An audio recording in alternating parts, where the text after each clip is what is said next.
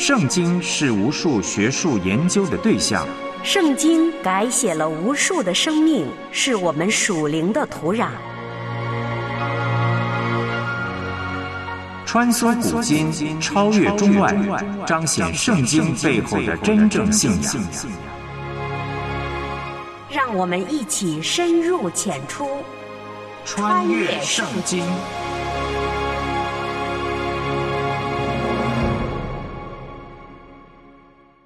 穿越圣经，带你回归圣经。我是唐曼。圣经之旅来到旧约先知约二书。这卷书的成书背景跟我们今天的时代非常的相似。当时的犹大国日渐昌盛，百姓不把神放在眼里，骄傲自满，以自我为中心，犯各样的罪。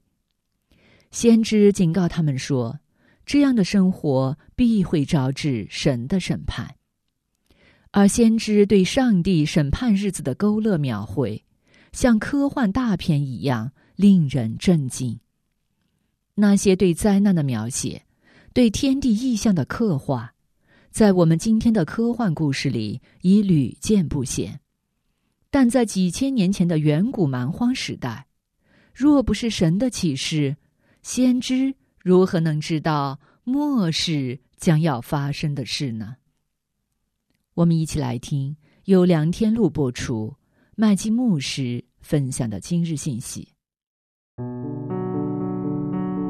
穿越古今，主爱已显明，永恒恩怨。救赎普及万民，顺服谦卑，在主跟前专心聆听，穿梭圣经里是主话语，是行主正道。走上窄路，穿越圣经。欢迎收听《穿越圣经》。穿越圣经这个节目呢，希望帮助每一位听众能够更加明白神的话语，成为遵行并且传扬神话语的人。那么，在上一次节目。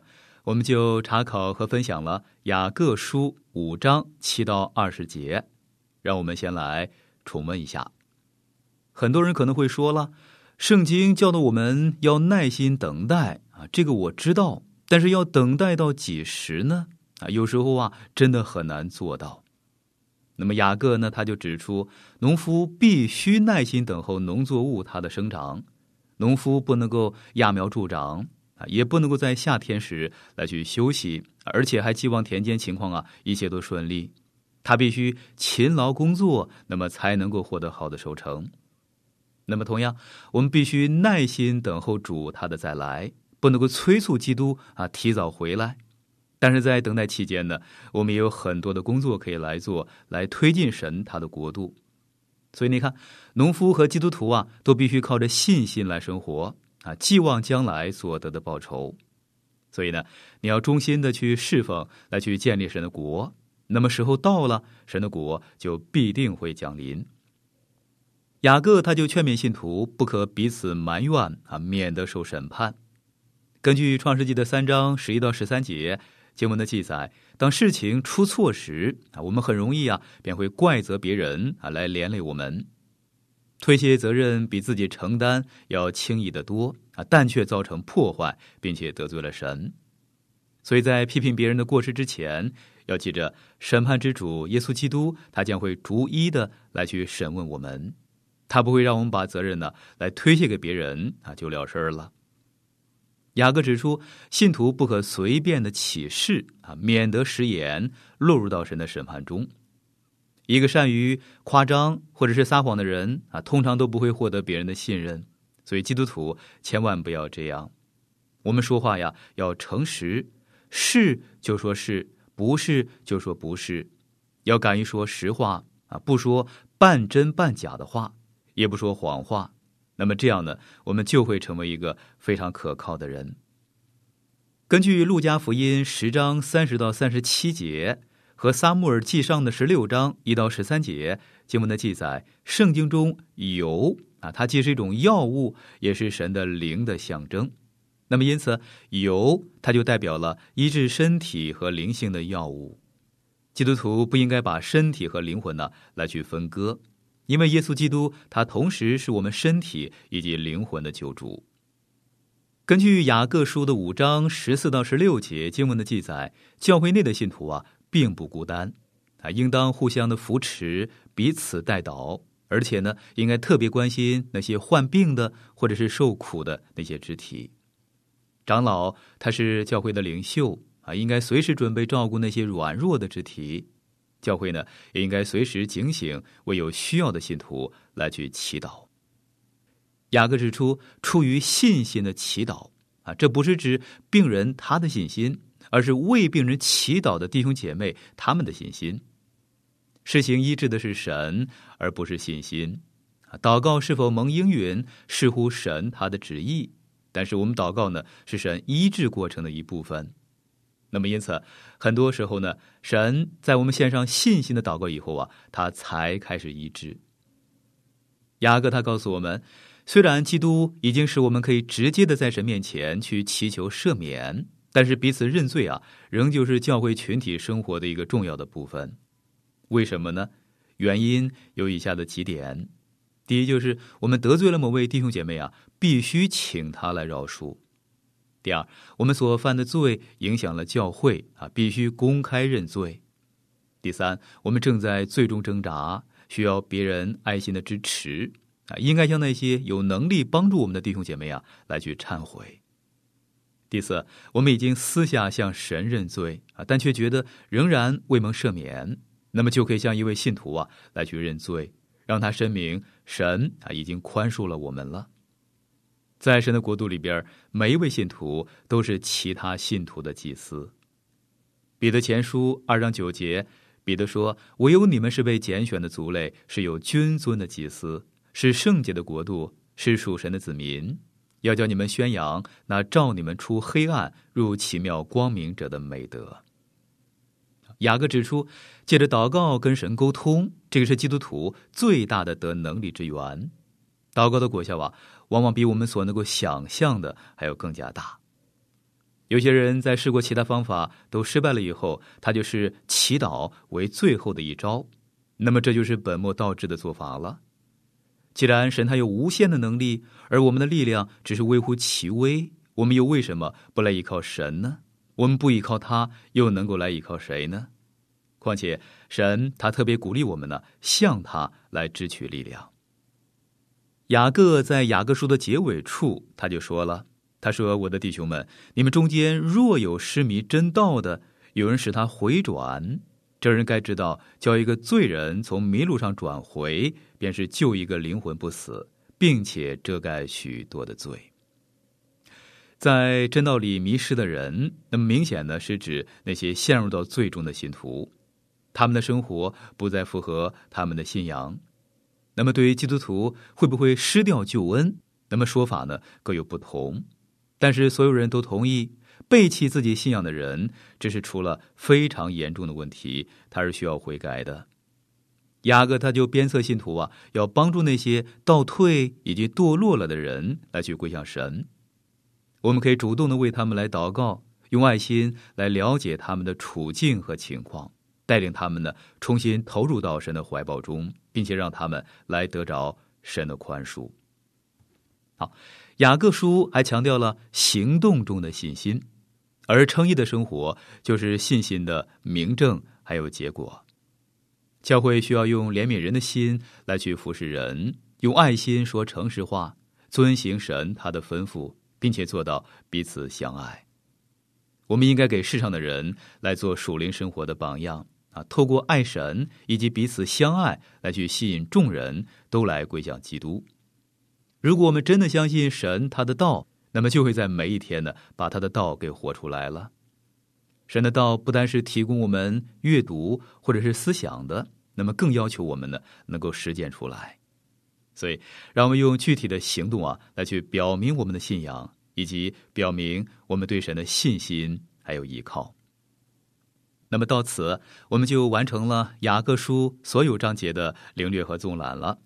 那么结束了这一站新约圣经雅各书的游览历程之后啊，那么从今天的节目开始，我这个声音导游将会继续带领大家，随着我们这辆圣经巴士来开启下一站旧约圣经。约珥书的研读历程，那么希望这一段新的穿越之旅会让你更加期待，并且带给你啊更多的惊喜，还有得着。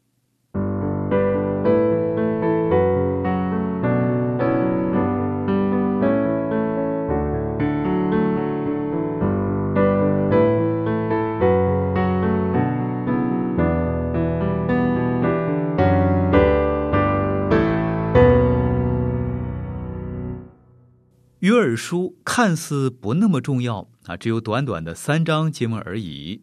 可是呢，这卷书啊，却像核弹一样的具有无比的震撼力和爆炸力。那么，有关先知约尔他的资料很少，我们所知不多。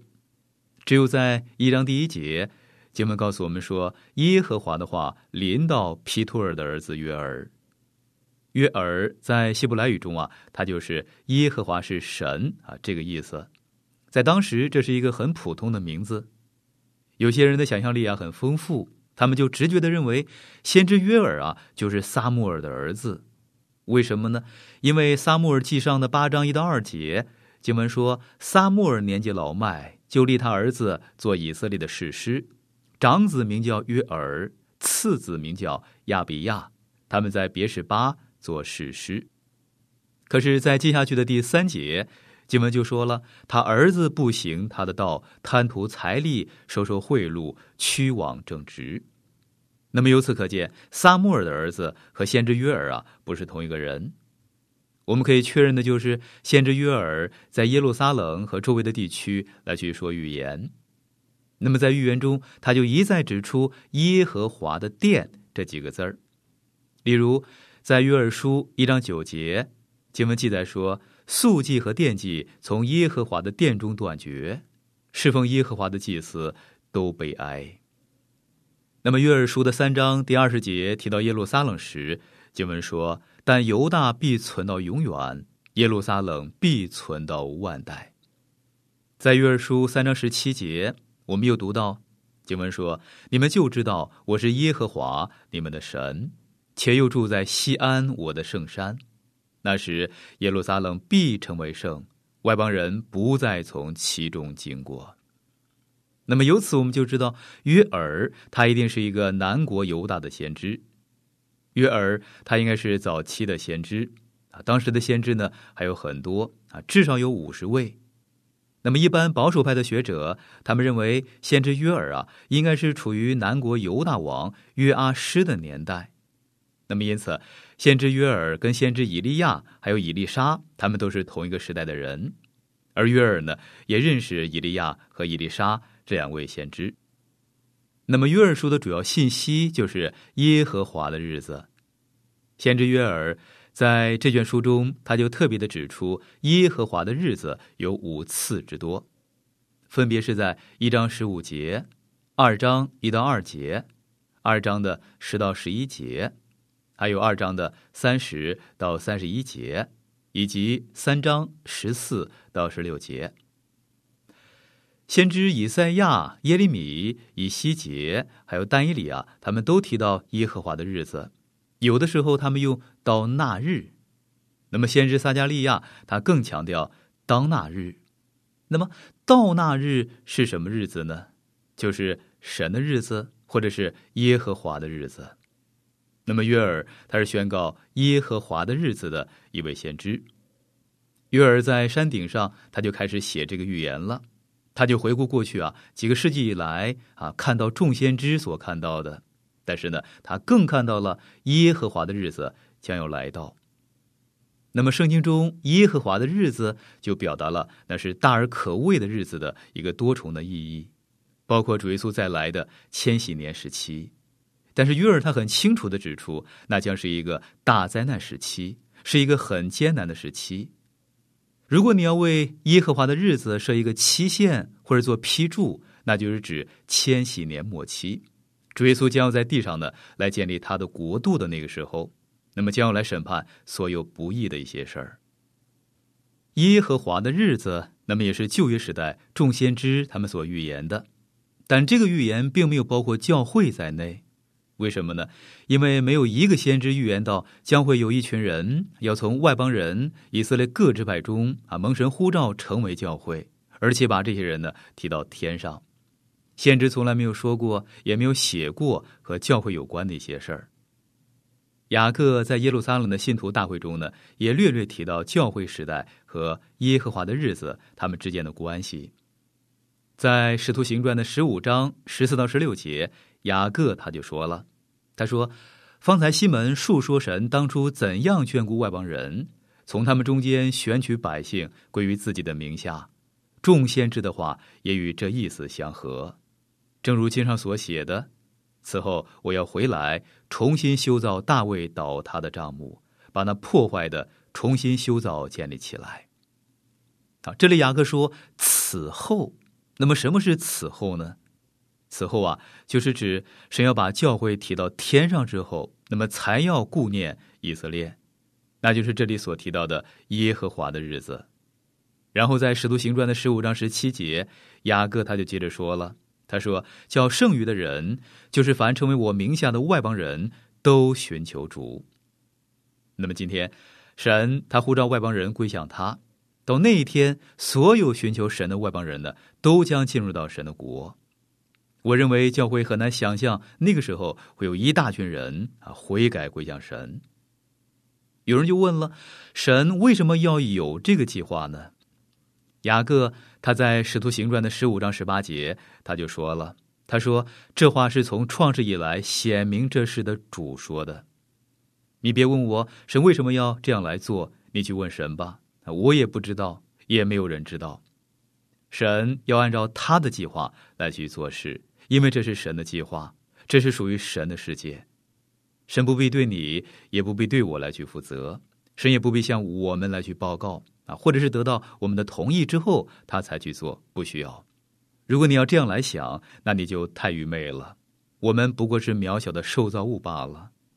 那么接下来呢，我要提出先知约尔他预言的特点。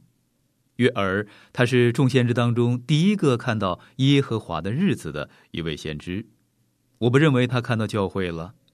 旧约先知中没有一个看到教会的出现。当主耶稣到了橄榄山顶，有人就问到关于世界末了的预言啊，会有什么样的预兆呢？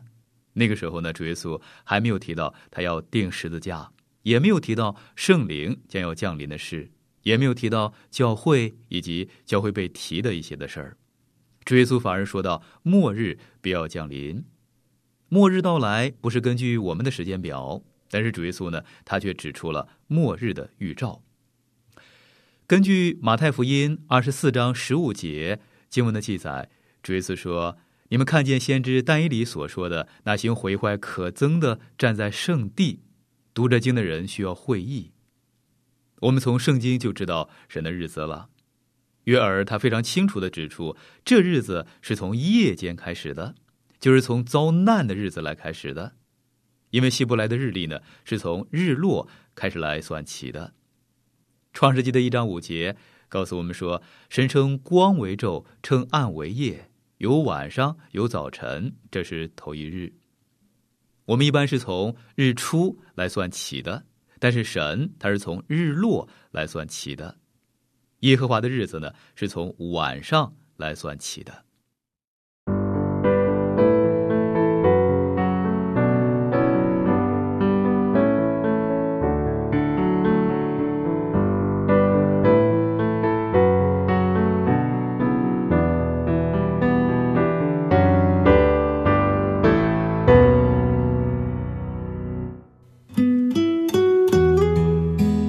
将圣经了解透彻，将圣经融会贯通。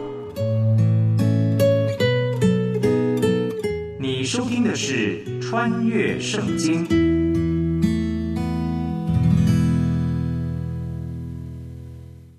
那么还有一点需要值得一提的就是，约尔和何西阿呢不一样。约尔他一点都没有提到自己的事，先知何西阿他就说到自己家中的丑闻自己有一个非常不忠实的妻子。我们不知道约尔他有没有一个不忠实的妻子，甚至也不知道他到底结婚了没有。在约尔书一开始一章一节，他只告诉我们耶和华的话临到皮托尔的儿子约尔。那么跟其他先知不一样，约尔他没有责备以色列拜偶像。早期的历史，约尔说预言的时候，以色列最大的罪呢，还不是拜偶像。约尔他只提到一项罪，那就是酗酒。约尔他很特别的就是，他是用蝗虫的灾难，准确的要表达他要说的语言。然后呢，他用蝗虫的灾难跟将要来到的审判来去做一个对照。约尔书的第一章是非常戏剧化的、文学化的杰作，是圣经里边非常特别的一段经文。那么跟其他文学作品呢有一些不一样。那么最后，约尔的预言中就包括了极具争议性的一段话，他提到圣灵要来浇灌在人的身上，那是新约使徒行传中彼得在五旬节讲道时他所引用的经文。那么对于圣灵浇灌凡有血气的。这句话呢有很多不同的解释，那么稍后呢我们会来做详细的讨论。在约尔书的一章一到十四节，那么先知约尔他就精确的指出了将要有蝗虫之灾。在约尔书的一章十五节到三章二十一节，约尔呢他都是讲到耶和华的日子，耶和华的日子将要来到啊，蝗虫之灾只是那日审判的一个预示。悔改的护照跟赐福的应许，这是不受时间限制的。如果我们仍旧活在最终，那么也要面对神他严峻的审判。那么，正如犹大的百姓呢，要面对五谷来受到摧毁的祸害一样。不过，不论现在或者是将来的那日啊，我们仍然可以得到神他的恩典。那么，惩罚是神他对罪的一个审判，而这种审判呢，是彻底的、让人站立的，以及无法避免的。那么，正如一大堆的蝗虫侵蚀农田一样，那么当审判临到时，人将无粮无水，没有保护，也无法逃避。那么，向神交代自己是如何在地上来生活的日子，已经非常的近了。我们最需要考虑的，不是大自然，不是经济，也不是外来的侵略者，而是神。我们不能够永远忽略神，或者是来对抗神的。那么现在呢，就应该留意神的信息了。啊，否则我们将要面对神他的愤怒。神他已经做好准备了，赦免所有愿意离开罪恶而归向他的人。神要以爱来复辟属他的人，并跟他们呢来恢复一种正确的关系。所以赦免是从离开罪恶而归向神而来的。接受神他的赦免，并不分早和晚。那么神最大的愿望呢，就是我们都来归向他。约尔预言，神要将他的灵浇灌万人，这是圣灵他的应许。那个时候，相信神的人将以崭新的形式来去敬拜神，但是拒绝神的人，他们却要来受到审判。神他掌管一切，公义在神的手中啊，神也能够恢复人跟神的关系。那么圣灵就确定了神他对我们的爱，正如神对第一批信徒他们所做的一样。所以呢，我们要忠于神，在圣灵的引导和护庇下来去生活。那么约尔书，它是十二小先知书中的第二卷啊，主要是以诗体来去写成，包含了诗歌题材中所必备的韵脚还有对比。那么所写成的神语啊，就让人感受到了非常丰富的意象。约尔书的写作时间是难以完全确定的，那么学者们呢就众说纷纭。啊，推断的日期从早于主前的八百年到大约是主前的四百年不等。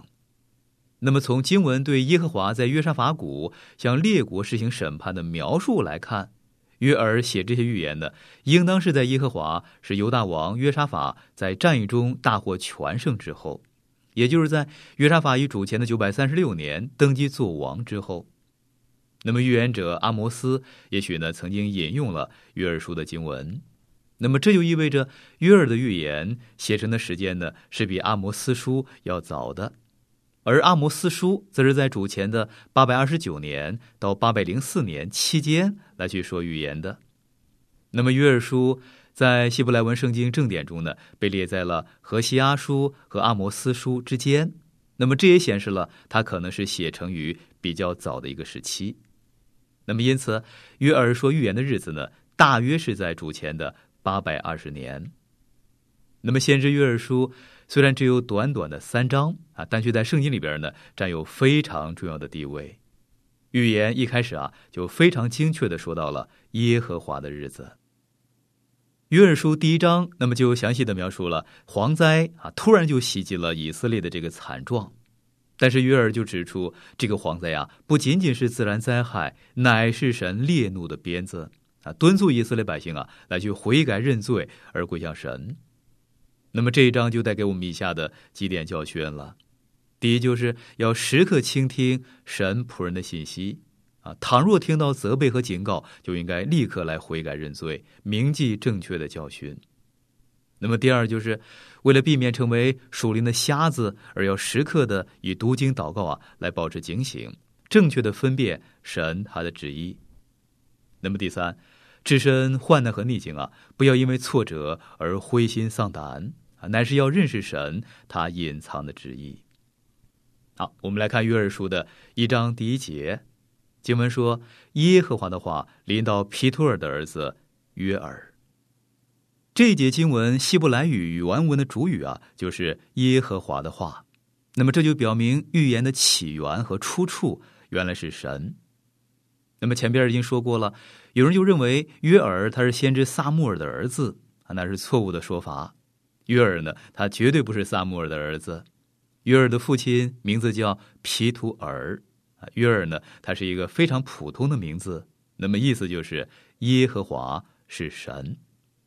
好，我亲爱的朋友，今天的节目时间就到了，我们要先停在这里了。如果您对节目中我所分享的内容有什么不太明白的地方，那么欢迎你啊来信询问，我们会很乐意的为您再去做说明。如果在你的生活中有什么难处，也请让我们知道，我们可以在主里啊。彼此纪念和带到。好，我们下次节目时间空中再会了。愿神赐福给您。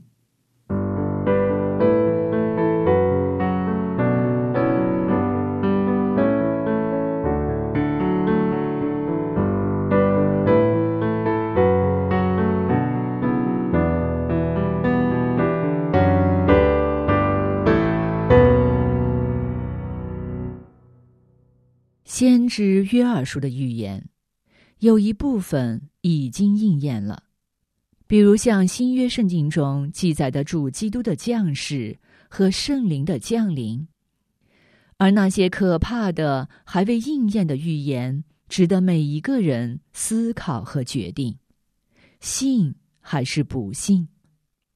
我们今天的节目就到这了，我是唐曼，明天我们再会。我最的一本书，是上帝给我的一本书，叫我生命的一本书，叫我蒙福的一本书。我最爱的一本书，是上帝给我的一本书，叫我生命的一本书，叫我蒙福的一本书。创世纪记载了开始。一世路一眼到过了